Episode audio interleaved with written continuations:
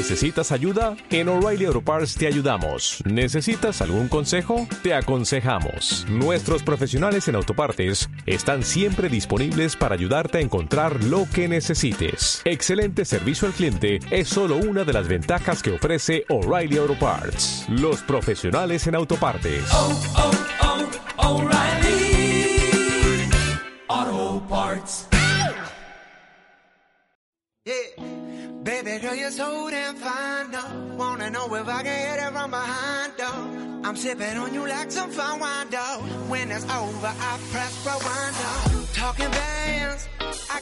Bienvenidos y bienvenidas a un nuevo podcast en el canal de HFE.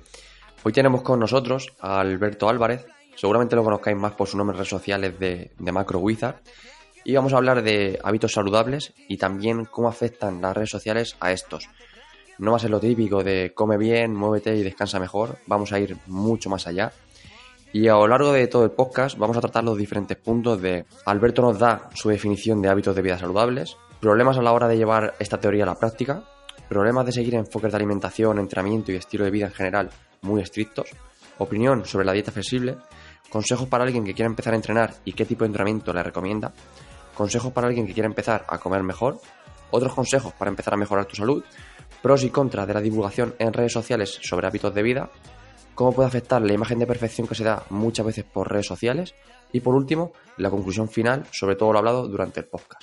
Y ahora sí, os dejo con la entrevista.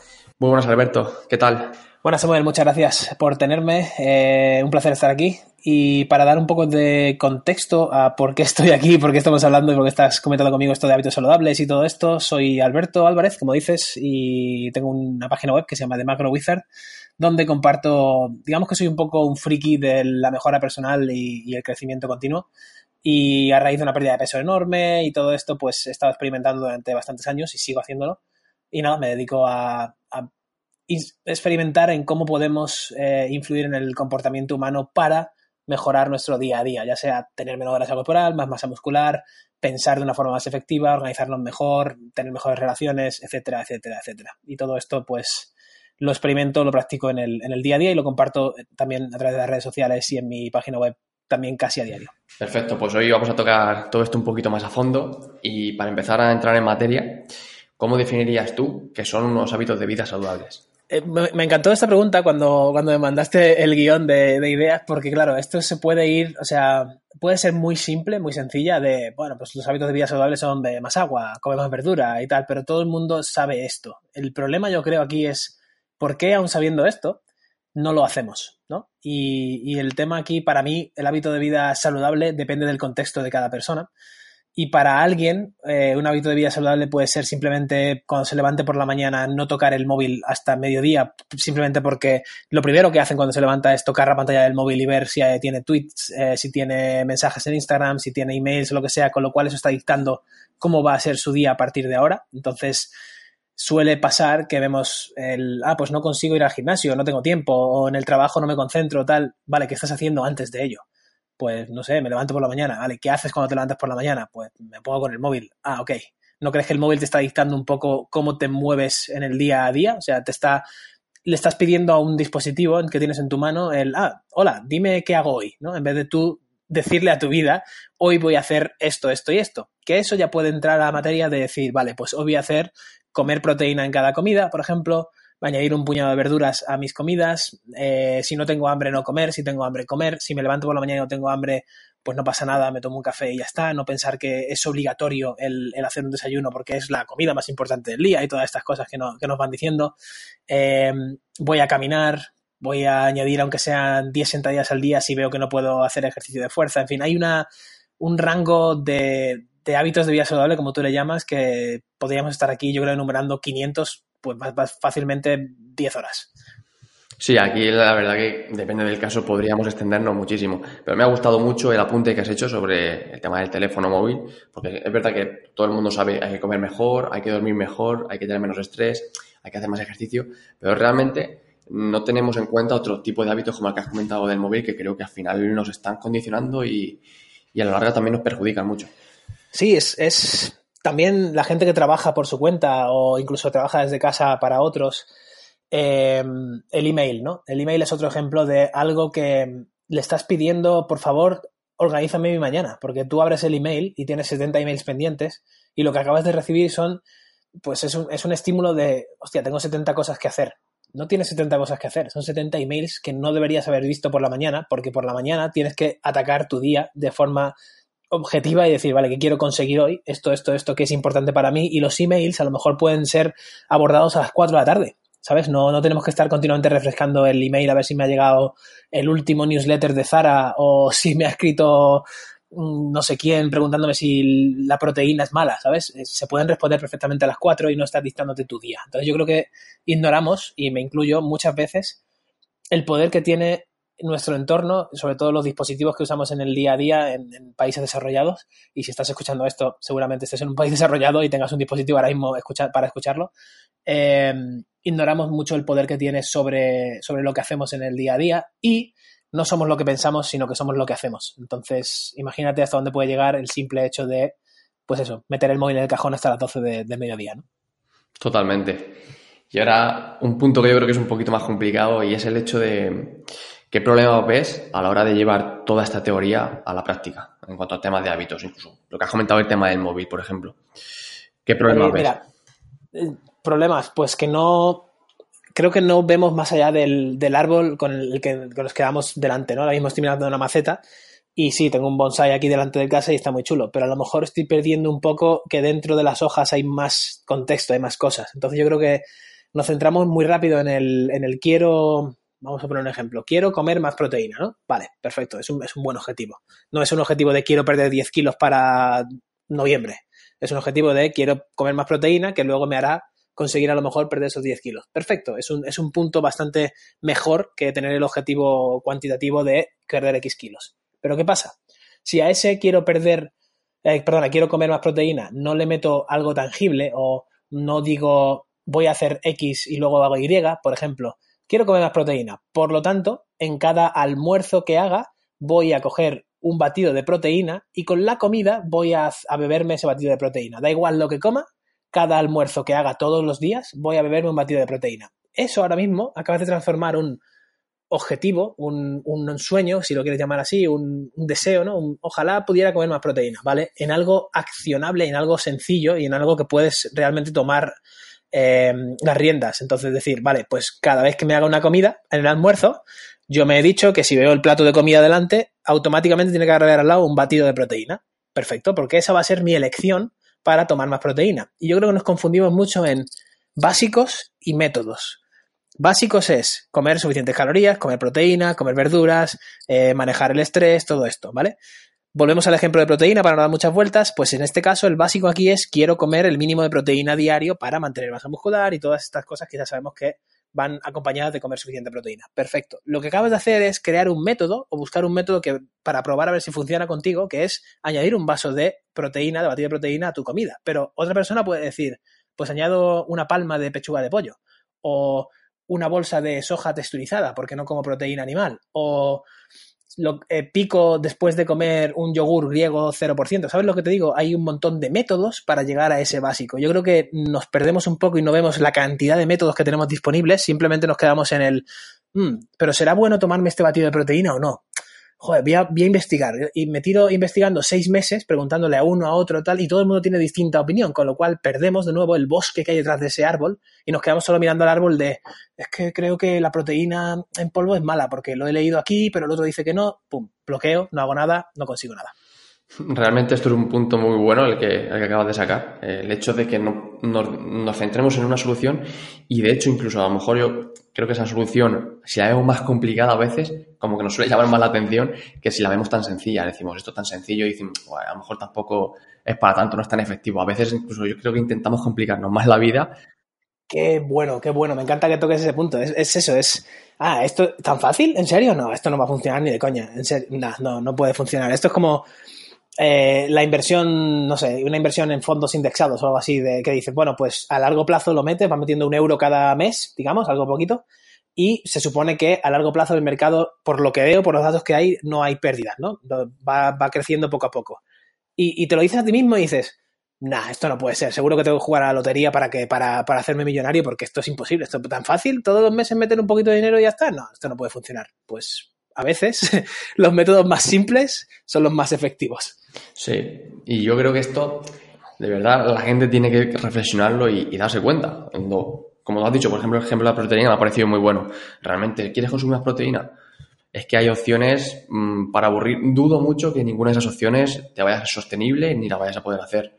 Otra cosa es que solo veas dos opciones y realmente esas dos opciones, como has dicho, incluso le veas pegas, veas, uff, no sé yo si va a ser tan buena esta opción, eh, me puede perjudicar, no sé. Realmente el ver, todo el abanico que tenemos y, y, realmente reflexionar sobre todas esas opciones y decir, de verdad no voy a poder hacer ninguna de ellas. Seguro que sí, seguro que sí. Y pasando al tema de, por ejemplo, de alimentación, entrenamiento, bueno, un poco estilo de vida en general, eh, ¿qué problemas hay cuando seguimos todo esto? Como hemos, hemos estado también tocándolo un poquito por encima, al ser muy restrictivo, ¿qué problemas hay?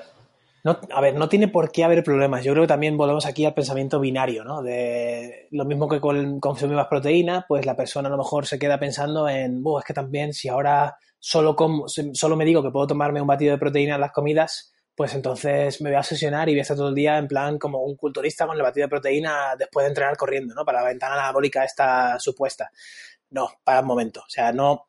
Creo que tenemos de nuevo el poder mental de controlarnos y decir, a ver, que sea sencillo no significa que no funcione y que sea complejo no significa que sea mejor o más óptimo. Entonces, ¿por qué no paramos un momento de nuevo, cogemos un zoom, subimos unos cuantos niveles más arriba, un helicóptero si lo quieres ver desde arriba, ¿no? Y ves todas las casitas desde arriba y dices, ah, voy a elegir hoy esa casita. Entonces yo creo que es pensar, ¿me sirve ser estricto hoy para mi objetivo? Porque tengo mucho trabajo, tengo reuniones, tengo tiempo eh, muy, muy restringido, no tengo, no sé, tengo un montón de cosas en la agenda y no voy a poder pensar en la comida, no voy a poder pensar en el entrenamiento, no poder... vale, perfecto. Entonces me sirve ser restrictivo, me sirve decir, hoy, que estoy muy ocupado, voy a comer, eh, para comer brócoli con verduras salteadas, pollo y un huevo. Eh, para cenar esto, todo muy organizado. Y para entrenar, voy a entrenar de 6 a 7 y cuarto justo y voy a hacer este, este, este y este movimiento a estos pesos y estas repeticiones. A veces sirve hacer eso porque lo tienes todo muy estructurado, no tienes que pensar, no tienes que dedicarle fuerza mental y recuerda que cada día tenemos X puntos de atención limitados, o sea, el cerebro no tiene una, una poder de atención ilimitada, es imposible. Entonces, sabiendo eso, juega tus cartas y, y juega las cartas de la mejor manera posible. Esto al final se resume en, vamos a jugar una partida de ajedrez, ¿no? Pues intenta que cada vez que muevas la ficha estés poniendo todas todas tus opciones a tu favor y en contra de la otra persona o de la otra, de la otra parte de la partida, que en este caso es la vida. Entonces, si crees que te van a comer un peón, pero con eso vas a salvar la reina, bueno, pues que te coman el peón, que en este caso es eh, ser más restrictivo ese día, ¿vale? Que tú quieres ser más flexible, pero ese día te va a servir que te coman el peón, proteges a la reina, sigues jugando tu partida y al final conseguirás el jaque mate. Al final, la analogía de la partida de ajedrez me encanta porque es así, es cada vez que estamos tomando decisiones, estamos moviendo una ficha y estamos jugando la partida. Sí, digamos que, por ejemplo, dentro de esta, esta, esta estrategia eh, también ayudará mucho, ¿no? El hecho de conocernos a nosotros mismos, incluso, pues eso, depende de cómo, por ejemplo, se plantee la semana a nivel de trabajo eh, y de demás tareas a lo mejor, como tú has dicho, viene bien a lo mejor tener días más restrictivos o momentos de días más restrictivos y luego otros días donde los puedas tener con más flexibilidad, ¿no? Imagino que esto también ayuda mucho. Eso es, yo creo que nos confundimos mucho a la hora de decir, bueno, pues, y, la gente le quiere poner etiquetas a todo, ¿no? Somos también, de nuevo, catalogadores por naturaleza. Un dinosaurio es un dinosaurio, pero no solo es un dinosaurio, tienes que decirme si es un velociraptor o un tiranosaurio rex, no me vale, ¿no? Quiero llegar al detalle, un, ¿sabes? ¿Es hembra o es macho? Quiero saberlo todo, porque el ser humano está diseñado para ello, necesitamos categorías para movernos en la sociedad. Vale. De nuevo, acepta la realidad y juega la partida con tus mejores fichas. Entonces, si ves que no vas a poder entrenar cuatro veces a la semana el entrenamiento perfecto con el volumen perfecto y comer la comida perfecta porque no existe la perfección, bueno, pues entrenas tres veces o dos, no pasa nada, ajustas el volumen, asumes que a lo mejor tu progreso va a ser un pelín más lento, pero ¿con quién estás compitiendo? ¿Sabes? ¿Cuál, cuál es tu competición? Y ve progresando poco a poco. O sea, también, por ejemplo, hábito de vida saludable. Bueno, pues si una persona que está todo el día en el sofá no se mueve, no, no hace absolutamente nada, come doritos, Coca-Cola y círculos rojos eh, todo el día, pues para mí, que me diga que ha cambiado la Coca-Cola por Coca-Cola cero y que ahora se da una vuelta a la manzana, es una mega victoria que te cagas. O sea, es, tío, te aplaudo. Enhorabuena por tomar la decisión de haber hecho ese cambio y sostenerlo en el tiempo. Y, y me da igual que estés un año entero haciendo Coca-Cola cero y dando una vuelta a la manzana, porque eso, aunque sigas comiendo círculos rojos y doritos, eso es mejor que lo que estabas haciendo antes y eso es progreso.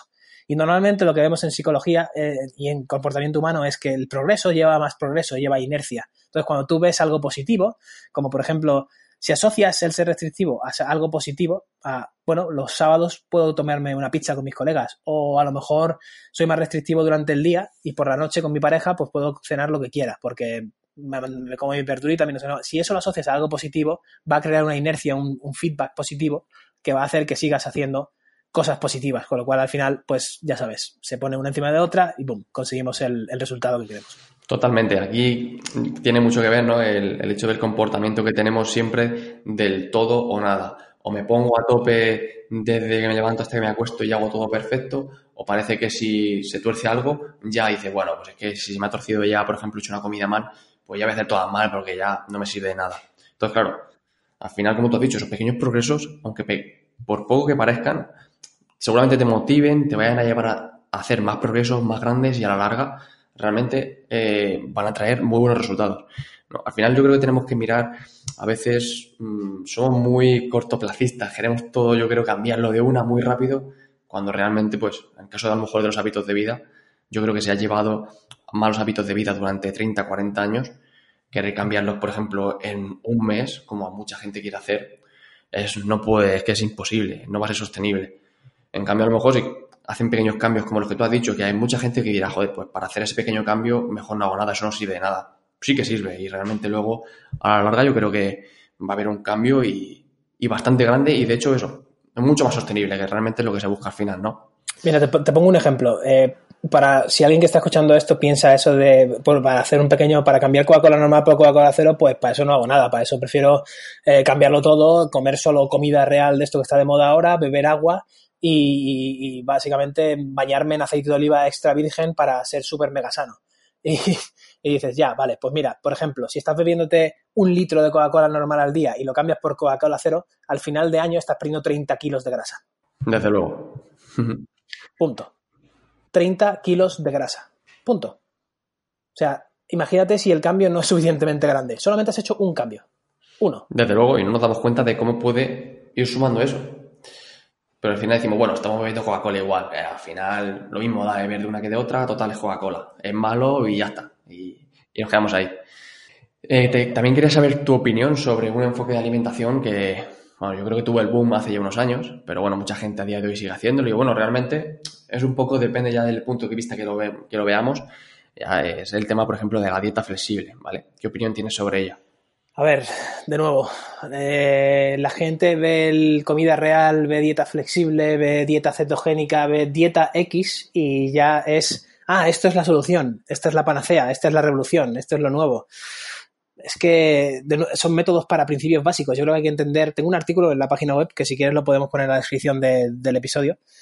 Que, creo que describe muy bien cuál es el orden de prioridades y de hecho hemos escrito un par de libros para esto en cuanto al entrenamiento y la nutrición de vamos a organizar primero las prioridades para no perderte en el, en el mar de, ah, vale, entonces da igual lo que coma, conforme llega a mis macros, según lo que dice la dieta flexible, eh, todo vale, ¿no? Con lo cual puedo llegar a mis macros comiendo donuts, batidos de proteína y pastillas de multivitaminas. Estoy llegando a mis macros, ¿no, eh, bro? Ya estoy bien. Bueno, pues hay otras cosas que, que se llaman mentalidad, adherencia, calorías totales, minerales, eh, fitonutrientes, hay un montón de cosas que tienen influencia en esto y que, tienes que pensar en ello. De nuevo, es un bosque y no es un solo árbol, ¿vale? Entonces yo creo que la gente, de nuevo, lo llevamos al extremo y pues eso, ves a gente comiendo donuts y poniendo fotos de sus abdominales en Instagram y volvemos al tema de las redes sociales, la gente lo ve y dice, ah, entonces puedo comer donuts y batidos de proteína nada más y, y estar así de rajado y no sé qué, yo solo quiero eso es que realmente no quieres ese objetivo, realmente quieres vivir una vida mejor. Lo que pasa es que todavía no lo sabes. Entonces crees que el objetivo son los abdominales, pero no, el objetivo es vivir mejor, ser más fuerte, comer de una forma nutritiva y disfrutarlo y, socializar y todas estas cosas que nos que ahora en esta era que además somos privilegiados por vivirla tenemos la ventaja de, experimentar y eso te llevará los abdominales. Es un efecto secundario de vivir toda esa vida, pero claro, enfocamos un poco mal el, faro y de repente nos centramos en abdominales, en macros y no sé qué, no sé cuánto, y te olvidas de que hay una vida que vivir, que, que todo eso debería mejorar tu vida, no al revés, tío, no tienes que estar contando en MyFitnessPal constantemente todo lo que comes porque quieres cuadrar un dorito en tus macros, es que no funciona así. De la misma manera, tampoco funciona el ahora voy a quemar toda mi casa, la voy a llenar de aguacates y atún. Y, bueno, atún ya no sé ni siquiera si es comida real o no, porque viene en lata, entonces ya es complicado, ¿sabes? Bueno, pues de aguacates y naranjas, o yo qué sé. Entonces, y ya está, solo voy a comer aguacates y naranjas. Bueno, pues eh, piensa un poco porque a lo mejor también te gustaría aprender a cocinar de vez en cuando alguna cosa, meter un arroz, no sé qué, no sé cuánto, y pensar y decir, vale, ¿qué principio básico me está intentando educar esta dieta o este protocolo? Que en la comida real es básicamente, tío, comer comida nutritiva la mayor parte del tiempo.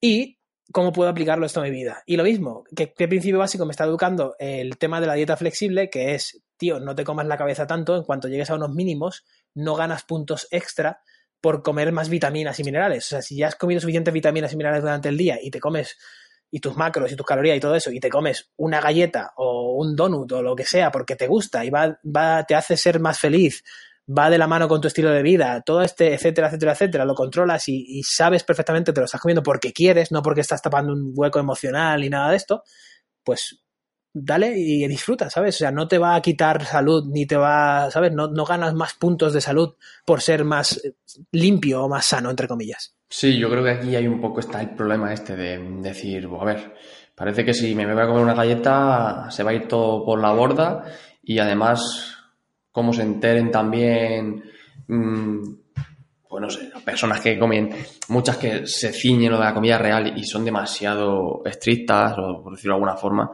que si te sales de ahí te critican, te tachan de decir, ya no eres real ya la has liado, ya no sirve de nada todo lo que llevas. Claro, hay que buscar un poco también eso, eh, realmente. De nuevo, sí. Volvemos al tema de, la, de, las etiquetas. Ya no eres tal. Al final es crear un grupo, porque tenemos que pertenecer a tribus y a, y a grupos. Es, está en nuestra evolución. Y para esto un libro Sapiens, por ejemplo, que si se lo puede leer todo aquel que lo esté escuchando, le cambiará un poco la perspectiva en la vida. Que, que, te explica la evolución humana y te dice por qué hacemos las cosas que hacemos. Y entonces una vez lo lees, dices, ah, joder, por eso me, me apetece meterme, por eso me apetece ser real fooder. Perfecto. Entonces, vas y dices, sí, soy real fooder, pero lo soy por esto, esto, esto y esto, y de puta madre, porque a mí me va, a mí me, va y me sienta bien y, el método me gusta, y mira cómo estoy, me siento muy bien. Perfecto, tío, pero si eso te hace sentirte superior a los demás, o hay una moralidad ahí, eh, ya sea real fooder, o sea dieta flexible, o sea cetogénico, o sea lo que sea, ¿eh? una etiqueta cualquiera, en plan, no, yo es que solo como zanahoria, soy mejor que tú ahí empezamos a entrar en un terreno un poco pantanoso de, tío, yo creo que hay un trabajo mental y psicológico que hay que hacer antes de, de eso, ¿no? Sí, eso hay zona peligrosa. Por el hecho de ser de tener una etiqueta no eres ni mejor ni peor que, que otra persona. ¿Acaso sabes tú? Es que mucha gente no se pone a lo mejor en el lugar del otro. ¿Sabes tú las circunstancias de la otra persona? ¿Sabes todo el contexto de la otra persona? ¿O sabes realmente la felicidad que tiene al hacer lo que está haciendo? Claro, esto lo vemos mucho en, en, el, en, el, entrenamiento, en los gimnasios, ¿no? Que yo, yo ya no soy, o sea, yo fui entrenador personal, pero ya no hago de entrenador personal nada. Pero antes, cuando tenía 20 años, era mucho de juzgar, ¿no? Veía a alguien en un bosu haciendo sentadillas y no sé qué, no sé cuánto, y digo, ¿pero qué estás haciendo, tío? ¿Por qué estás haciendo? Me cago en la leche este tío, yo voy a quemar todos los bosus del planeta. Bueno, para un momento, porque a lo mejor esa persona tiene una, pequeña lesión, el, el, entrenador le está enseñando un patrón de movimiento que no conocía, está intentando activar cualquier acción motora de no sé qué. O sea, para, piensa en el contexto y si quieres ayudar, ayuda, habla con ellos. Oye, te puedo preguntar por qué estáis haciendo esto, a lo mejor aprendes algo de esa persona, pero yo creo que vamos tan cerrados con lo que con intentar demostrar que somos X o con nuestra creencia de no, no, yo es que esto se hace así, que nos olvidamos de que hay un mundo ahí fuera y un montón de gente que nos puede enseñar un montón de cosas. Por eso me encanta viajar tanto, tío, porque, y aunque vaya a los mismos destinos, vas con la bicicleta por Florencia la vigésimo quinta vez que estás allí y es distinta. Es exactamente, o sea, es exactamente igual, pero es distinta, porque tu mente está en otro lugar, te encuentras a gente distinta, eh, paras en sitios distintos, es una pasada. Entonces, si vas con esa mentalidad de niño constantemente, yo creo que no hay que poner etiquetas a nada, ni hay que comer de una manera, ni entrenar de otra manera, sino que hay que aprender cuál es tu contexto, ser curioso y saber que todo el mundo te puede enseñar algo. Eso es. Al final hacerlo todo esto y tener ese respeto y esa humildad de, oye, yo hago esto porque a mí me va bien, disfruto haciéndolo. Y luego aquí también está el tema. Mucha gente de que suele ser, se siente superior a los demás por hacer, a lo mejor, llevar cierto tipo de alimentación, quizá también está ahí eh, incluso pasándolo mal con esa alimentación que lleva, porque la lleva a un nivel demasiado restrictivo que incluso le apetece salir por ahí y en lugar de tomarse una cerveza, no se la toma y probablemente con el contexto que tenga a lo mejor le apetece. Si no se la toma, perfecto, si no apetece. Pero si no se la toma porque se piensa que ya por tomarse una cerveza, ya realmente dentro de ese grupo que está o de esa etiqueta que mm, tiene, mm, ya no está, eh, o está faltando respeto, ¿no? O incluso a, esa etiqueta que, que sigue, a ese estilo de alimentación, ahí está el problema. Y pasando, por ejemplo, vamos a comentar un poco el tema de, entrenamiento, ¿vale? ¿Qué consejos le darías a, alguien que quiere empezar a entrenar y qué tipo de entrenamiento eh, le recomendarías? ¿Vale? Fuerza, cardio, combinación de ambos, etcétera. Yo es, yo eh, me he convertido muy pragmático en esto y es busca ayuda, tío. Eh, hay profesionales, hay gente que le apasiona esto hay gente que le apasiona entrenar a gente. Hay mi amigo Josué, por ejemplo, de Josué Tari, que está en AudioFit, eh, es, es un apasionado. Le ves cómo se le iluminan los ojos. O sea, oye, mira, es que esta persona no puede hacer este movimiento, tal, y dice que no puede hacer este movimiento porque tiene una enfermedad o tiene una. que venga conmigo. Y además es especialista en esto. O sea, es. Tienes que encontrar a esas personas que aman lo que hacen y que, que se le encienden, se le, brillan los ojos y dices, hostia, este tío me va a llevar al siguiente nivel. Si no tienes a esa persona, lo suyo es empezar. O sea, da igual si la tengas o no, perdóname, es empezar. ¿Y cómo puedes empezar? Es el entrenamiento en sí, ¿qué es? Es entrenar un movimiento o mejorar un movimiento para luego poder ir añadiendo carga a ese mismo movimiento para seguir mejorándolo, ¿no? Para la historia de, de, Milo, de los griegos, cargando con, la, con el ternero, pues cuando eres pequeñito vas con un ternero pequeño y conforme el ternero se va haciendo más grande, tú vas cargando más peso, te vas haciendo más grande, más grande, más grande, al final sale un tío que parece Arnold Schwarzenegger con una vaca encima, ¿sabes? Y dices, vale, sobrecarga progresiva, pero el tío no ha empezado con una vaca gigante siendo pequeñito, ha empezado con una vaca pequeñita y, aprendiendo a levantarla del suelo y cargándola y andando erguido, activando los abdominales, el glúteo, etcétera, etcétera, etcétera, todo esto, ¿no? Entonces, eh, patrones de movimientos sencillos, eh, empujar, tirar en horizontal, en vertical, movimiento de sentadilla, bisagra de cadera, todos estos patrones básicos que son de, movimiento humano natural, eh, entrenarlos en el día a día y entrenarlos como quieras. Es que también nos volvemos otra vez a asesionar con el, bueno, sí, vamos a hacer eh, cargas a cuatro series de 12, 15 repes y el RPE y el no sé qué, y complicamos todo, porque si no es complicado, claro, no funciona, obviamente. No. Entonces, simplifica todo, simplifica. Si te gusta hacer CrossFit, hazlo. Si no sabes si te gusta hacer CrossFit, prueba el CrossFit, prueba el, entrenamiento de fuerza normal, prueba ir al gimnasio, prueba ir al parque y levantar troncos, prueba correr con tus hijos, prueba millones de cosas, pero prueba. Si no pruebas, no sabes lo que te gusta. Y si no sabes lo que te gusta, nunca vas a hacerlo. Porque si te metes en una sala de un gimnasio a hacer series de 3 en 12, 15 repes eh, de press de hombro, pero no sabes por qué, ni por qué lo estás haciendo, pues lo vas a dejar vas a tardar, vas a durar dos meses como mucho porque la motivación se agota y, la fuerza de voluntad es finita. Entonces, en vez de usar fuerza de voluntad, vamos a usar lógica y decir, a ver, ¿por qué tengo que hacer el movimiento de sentadilla? Bueno, pues cuando era un bebé mm, ponía el culo en el suelo y, era mi, posición natural y mi posición cómoda. ¿Por qué ahora que somos mayores no lo hacemos? Pues porque pasamos la vida sentados. Perfecto, voy a corregir un poco eso. Voy a, practicar ese movimiento de sentadilla en casa, sin peso, no pasa nada y luego dices, ah, pues me gusta esto, voy a añadir un poco de peso, a lo mejor me compro una kettlebell, me pongo con la entre las piernas y me pongo a hacer así un poco de movimiento de sentadilla y abro. Genial. Y ahora voy a buscar a este experto porque me gusta esto de la kettlebell, voy a buscar a, a Pavel Tatsulin, al, experto en, kettlebells que ha escrito un libro de no sé qué, lo voy a leer, voy a buscar con alguien local que haga también kettlebells, boom, de repente has descubierto el amor por la kettlebell y entrenas todo con kettlebells. Y no pasa nada, es perfectamente óptimo y válido. O sea, que yo creo que podríamos decir, ¿no? Que al final realmente es no intentar buscar qué es lo mejor o lo peor, ¿no? Simplemente ponerte a hacer lo que más te guste, ¿no? El tema de entrenamiento. Que te gusta, no te gusta ir al gimnasio, que te gusta bailar, pues empieza por bailar. Que realmente sea más efectivo y sea necesario el trabajo o entrenamiento de fuerza, eso es indudable. Pero realmente tienes que empezar por ahí. Pues a lo mejor, claro, en muchos casos realmente como empieces por ahí, mm, vaya, vaya a ser insostenible, ¿no? Porque no le gusta directamente.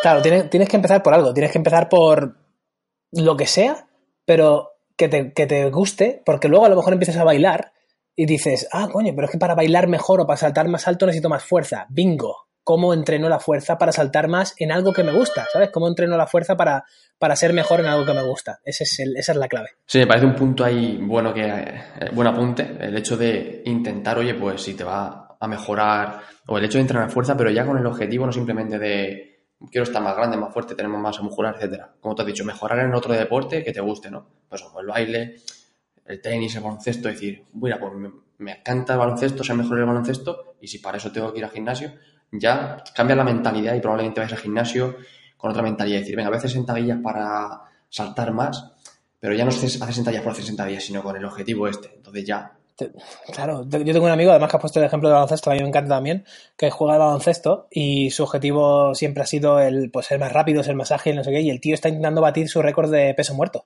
No tiene nada que ver uno con otro, pero se ha dado cuenta de que cuanto mejor entrena el peso muerto y más fuerza desarrolla y más activa y todo eso, mejor rinde luego en el baloncesto. Entonces está obsesionado de verdad con el, no, no tengo que romper la barrera de 200 kilos en peso muerto, total, y lo, haciendo poco a poco, con seguridad, pero ahí está el tío con sus 2,5 5 kilos cada X semana o cada dos semanas de pum, pum, progreso, progreso, progreso, poco a poco, y llegará, claro que llegará porque tiene una motivación externa a ello, tiene el ser mejor en el baloncesto. Eso es, al final eso buscar esas motivaciones, ¿no? Que yo creo que nos lleven a, a ir cumpliendo esos pequeños objetivos, ya sea a través pues directamente de ese deporte o externamente por otros objetivos que vayan relacionados con, hacer algo, pues eso, que nos lleve a ser mejor en otra cosa externa que no implique, quiero ser mejor en peso muerto porque voy a competir en powerlifting, ¿no? Simplemente por el hecho, como te has dicho, de, por ejemplo, de tu amigo, me parece un ejemplo perfecto. Que si quieres ser competidor de powerlifting, pues también, perfecto, porque la motivación estará ahí, en plan, quiero ser el mejor en powerlifting, entonces te dejarán los huevos entrenando para ser el mejor en powerlifting, esa es, esa es la idea. Quiero ser la mejor en yoga o el mejor en yoga, perfecto, cuando te des cuenta de que hacer fuerza también mejora el yoga y viceversa, pues harás las dos cosas para darte cuenta tienes que probarlo. Y pasando al mismo punto, pero ahora en el tema, por ejemplo, de, de, alimentación, ¿vale? ¿Qué consejo le darías, aunque serán muy semejantes, pero qué consejo le darías a alguien que quiera empezar a comer mejor? Empieza a comer mejor. es, es, muy sencillo, tío, de verdad. Es, eh, no hay que darle vueltas. No hay que, no hay que buscar 13 millones de cosas que hacer. Hay que beber un vaso más de agua, eh, cambiar la Coca-Cola normal por el acero. No hay que hacer grandes cambios. Luego, si quieres, la, la eliminas o lo que quieras pero si estás, si estás acostumbrado a una cosa, mira, el único consejo que le dejaría aquí es usa un regulador. No es un, no es un interruptor de on and off, no es una apaga y enciende. Comer bien, entre comillas, es un regulador. Entonces, si no estás, si te sientes raro, no te ves bien y no sé qué, es un indicador grande de que llevas años haciendo algo que tu cuerpo dice, tío, esto no va conmigo.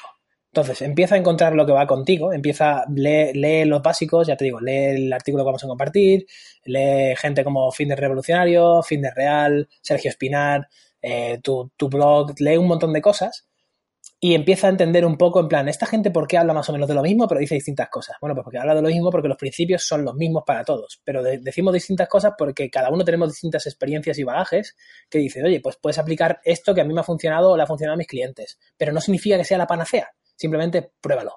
Vale. Pero en vez de probar 25 cosas distintas, elige una. Elige el mensaje con el que mejor te sientes y empieza a probarlo poco a poco. Y a lo mejor ese mensaje es, deja de beber mmm, tres whiskies todos los viernes. ¿Vale? Pues me voy a beber uno. Perfecto. Cuando veas cómo te sientes, bebiéndote uno nada más y empezando a lo mejor a moverte los sábados porque ya te permite no estar borracho del viernes por la noche y la resaca, por la mañana te apetece salir a pasear y ahora resulta que quitas el whisky también del viernes, el que se te está tomando, y el, sábado por la mañana te apetece salir con los colegas de ruta en bici. Wow, perfecto. Ahora descubres que no tienes hambre por las mañanas y empiezas a practicar un poco del ayuno intermitente este porque dices, eh, a lo mejor tiene algo de chicha esto. Y saliendo en bici, no sé qué, ahora comes mejor y cenas mejor. Y todo eso va creando una bola de nieve enorme que con, de nuevo, con pequeños cambios, pequeñas tonterías, que no son tan tonterías, consigues a los seis meses, un año, dos años, también esto hay que jugarlo a largo plazo, te miras al espejo y dices, hostia, ¿qué ha pasado? Igual que antes te mirabas y decías, ¿qué ha pasado? Lo mismo, pero tu cuerpo te estaba diciendo, esto no me gusta, ahora te miras y tu cuerpo te dice, esto me gusta, tío, sigue haciéndolo. Entonces, entonces ¿cómo llegamos ahí? Ese es el, esa es la clave. Muy buenos consejos. Y de hecho, creo que al final es esto, ¿no? Tenemos que ser conscientes y saber, como hemos comentado al principio, que al final hay muchos caminos para poder llegar a, al mismo objetivo no tenemos el, solamente este camino y te guste no hay que pasar por este camino. Al final hay muchos caminos y también dentro de esos caminos que empieces a recorrer también hay desviaciones, que puedes a mitad de ese camino cambiar y tirar por otro camino para seguir. Pues al final tenemos que saber que hay tantas opciones que realmente yo creo que no somos a veces conscientes y, y pensamos que todo es tan restrictivo que mm, tengo que bajar de peso, madre mía, me tengo que poner a dieta ahora, no voy a poder tomar ni una cerveza, no voy a poder comer un donut, así no me voy a poner nunca. Venga, y ya, como vuelvo esa mentalidad, nunca voy a comer mejor, nunca voy a intentar cambiar los hábitos porque, claro, me pienso que para perder peso tengo que pasar de comer eh, muy mal a comer muy bien sin ni siquiera poder comer ni una pizza ni... Entonces, ahí está el problema. Claro, también el error ahí está en pensar que una pizza no es comer bien. Hay que, hay que eliminar las etiquetas, hay que eliminar el...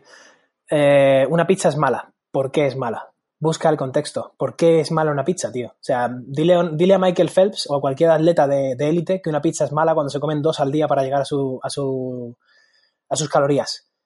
Que nadie dice que ser atleta de élite sea saludable, pero estoy diciendo que en su contexto de quiero rendir lo mejor posible, necesita zamparse dos pizzas al día. Entonces, ¿cómo le vas a decir a un tío que esas dos pizzas son malas? No, no son malas en su contexto. Entonces, de nuevo, pasa, da un paso atrás. ¿Cuál es mi contexto?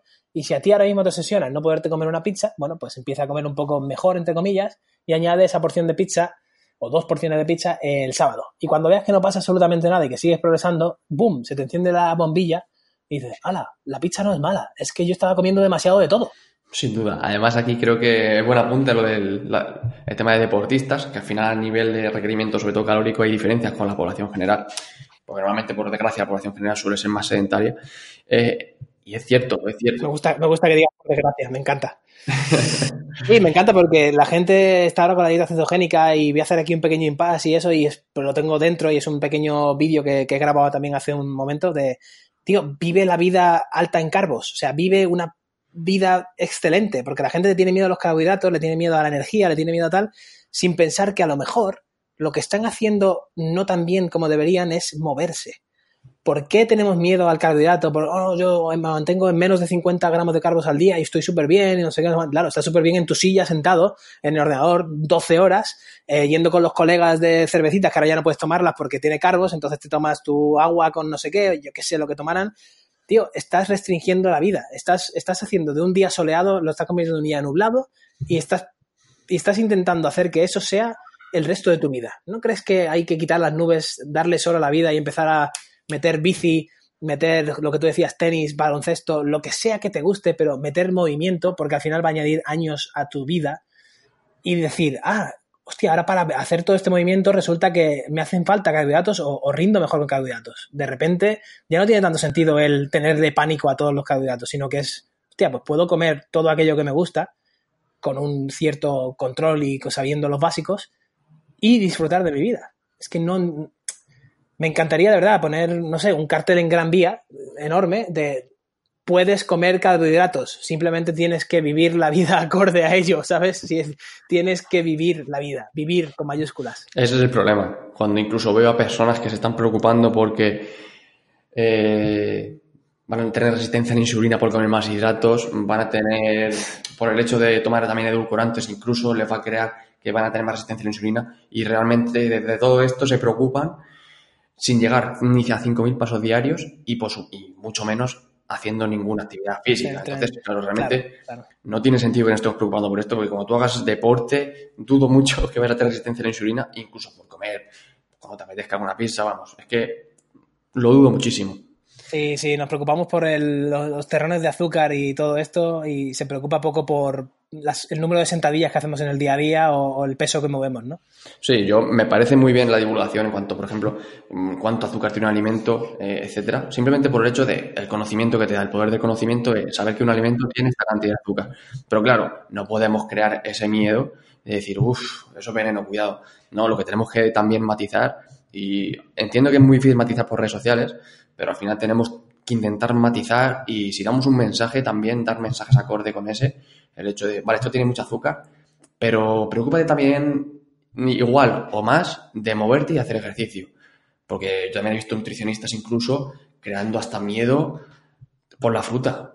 Pero, pero fíjate, o sea, acabas de tocar un punto muy bueno, y aparte de la fruta que es, que es ridículo, eh, creamos, o sea, creamos miedo con lo del azúcar, pero no nos atrevemos a crear inspiración, ni a crear motivación, ni a crear acción, diciendo, ¿sabías que hacer 10 sentadillas al día durante un año añade 5 años de vida a, a tu vida y de calidad?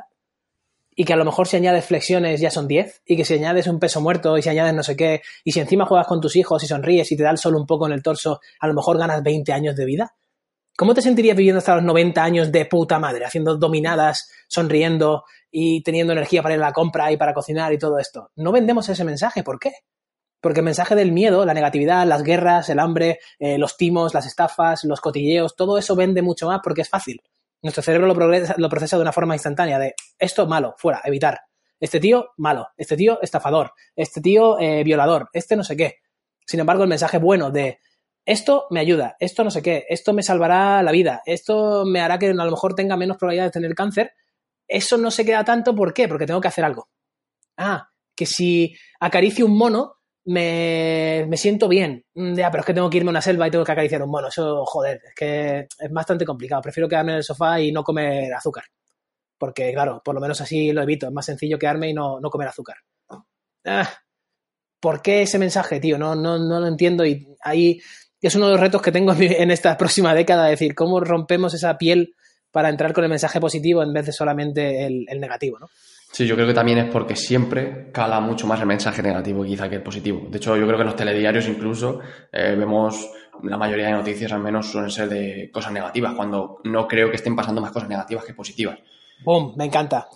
Yo creo que la última vez que, que vi un telediario tenía siete años. O sea, no, no, no he visto las noticias desde entonces ni las pienso ver por eso mismo. Porque ¿cuándo fue la última vez que viste las noticias que un chico de 16 años ayuda a cruzar a la abuelita siempre por el mismo semáforo todos los días en Zaragoza, ¿no? Y dices, pues no lo veo nunca, pero pasa.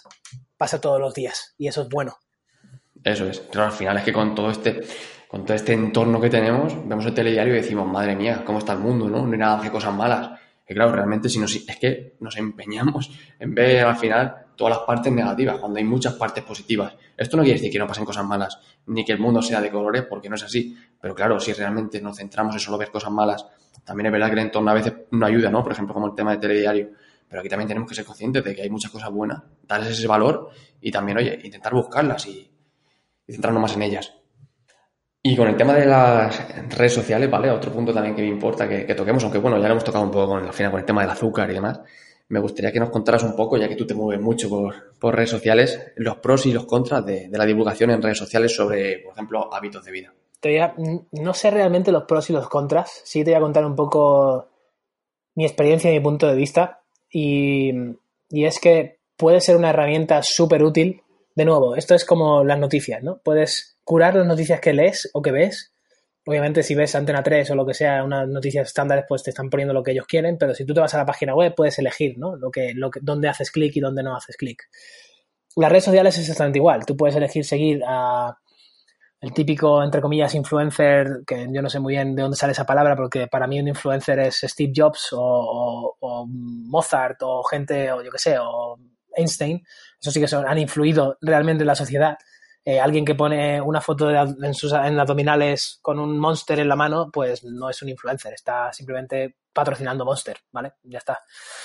Entonces, teniendo claro eso, eh, deja, yo pondría límites muy claros de de quién consumes el contenido. Porque, de nuevo, eres lo que haces, pero lo que piensas y lo que ves también te va a hacer que tus acciones sean distintas. Si yo veo al tío con los abdominales gigantes y el monster en la mano, pues a lo mejor durante un segundo, hostia, debería tomar más monster. Eh, pues no, a lo mejor no, ¿sabes? Depende, pero, ¿sabes? Es una, correlación directa de veo y siento, ¿no? Siento esa necesidad de vivir la vida que tienen ellos, este tío está siempre viajando, este tío está en no sé qué, no sé cuánto, por ejemplo, yo estoy siempre viajando, es una vida que he diseñado yo desde hace 7, 8 años, pero no es color de rosa. Y el, el no color de rosa también lo comparto, y lo comparto en email, y lo comparto, pero no lo comparto por, oh, apiádate de mí, pobrecito que soy, no, lo comparto porque es útil, porque digo, esto le puede ayudar a alguien. ¿Dónde está el momento de aprendizaje aquí? Ah, mira, pues estoy en Nueva York, llevo tres días de viaje, no he tenido donde limpiar la ropa, he tenido que comprar ropa nueva, estoy comiendo todos los días fuera y no he entrenado nada. Así me siento, esto es lo que pasa y esto es lo que voy a hacer para solucionarlo. Si te ayuda, genial. Y si no, dime cómo te puede ayudar mejor. Entonces, cuando compartes desde ese punto de vista, yo creo que es muy útil para la gente el consumir el contenido y consumir contenido de ese tipo, de, oye, yo estoy aquí para aportar y para ayudar y para eso. También las redes sociales se pueden usar para compartir con tu familia, que también es- súper legítimo. Pero estoy hablando desde el punto de vista mío de comparto para divulgar un mensaje o mejorar al mundo en general mientras me mejoro yo, ¿no? Vale. Eh, la contra aquí es eso. Si solamente consumes contenido de las Kardashian y de los famosos y de el youtuber que gana X dinero al mes y que comparte su Ferrari Portofino en Barcelona y no sé qué, dices, "Mm, ¿qué me aporta esto? ¿Vale? Que no, no te está aportando nada. Entonces, si no te está aportando nada, ¿para qué lo estás viendo?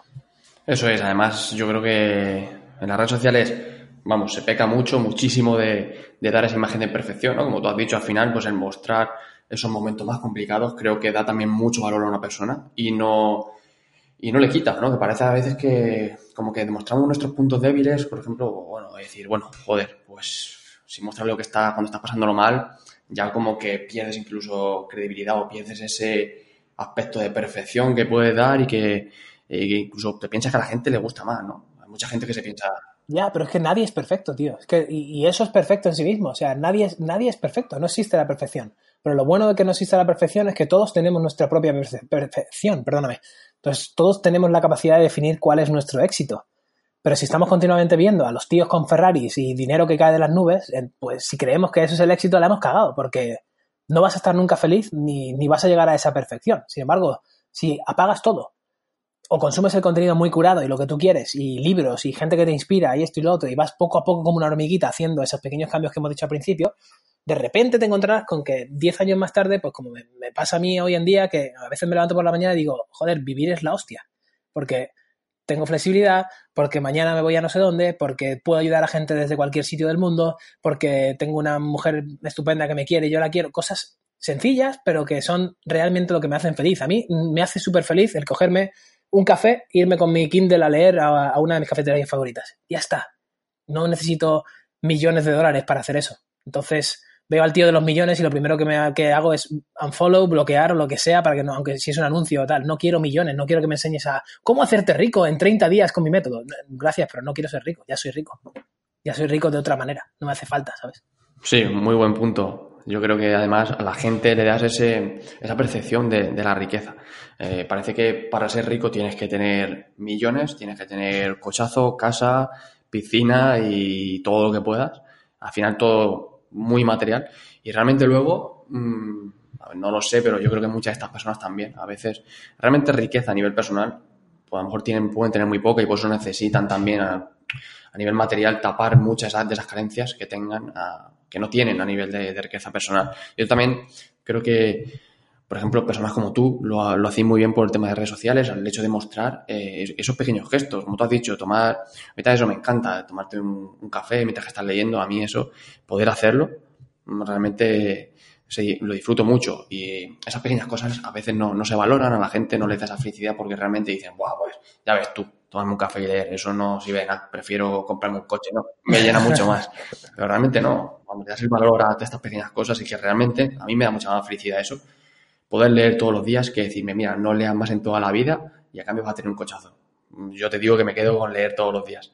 Sí, sí. El problema de esto es que hay que también eh, le doy crédito a, la gente que lo quiere experimentar, ¿eh? porque hay, que pasar por ello para darte cuenta de que, hostia, no me hace falta nada de esto. Eh, pero a veces tienes que comprarte el cochazo, tienes que cagarla y tienes que decir, bueno, pues vale, me he dado cuenta de que, de que no era esto. Igual que los abdominales y todo esto, tienes, tienes que, vale, persigue el objetivo y cuando tengas los abdominales y ese cuerpo perfecto que tienes en mente, verás cómo te encuentras con un vacío enorme, porque me ha pasado a mí, le ha pasado a competidores, le ha pasado a profesionales con los que comparto un montón de tiempo, le ha pasado a amigos, le ha pasado a casi todo el mundo que tengo a mi alrededor que ha perseguido un objetivo físico como tal.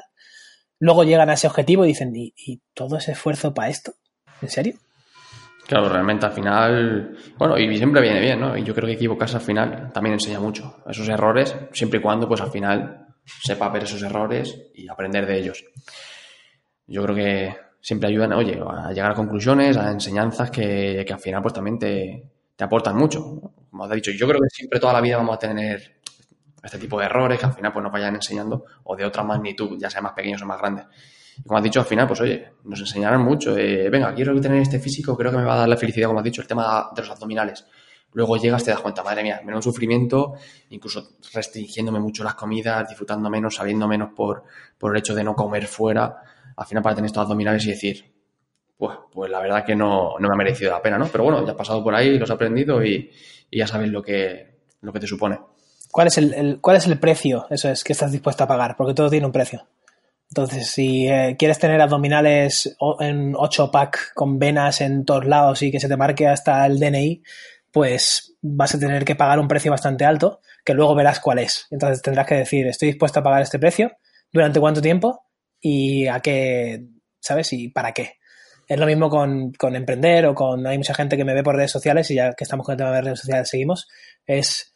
Ah, sí, me encantaría vivir como tú. Y ya, ¿qué precio estás dispuesto a pagar? Porque ayer hacía una, reflexión mientras andaba, decía, tío, llevo creo que ocho años sin parar de trabajar a diario todas las horas de mi vida. O sea, todas las horas que estoy despierto estoy trabajando, que para mí no es trabajo, porque es algo que me encanta. Pero todas las horas de mi vida estoy pensando en compartir esto, aprender esto, eh, hablarle a esta persona, eh, recaudar este dinero para donarlo no sé qué, hacer lo otro. Ahora voy a a escribirle a este, oye, la carta de este tío, oye, mándale un regalo a tal, recibe esto, haz lo otro. Todas las horas de mi vida, todos los días de mi vida durante los últimos siete años. Claro, la gente solo ve el resultado, solo ve el, es que estás todo el día en un avión, es que tienes muchos seguidores y muchas visitas en, el, la página web y no sé, ya, pero es que estoy todos los días de mi vida durante... Y esto va a ser para siempre, porque lo he elegido yo.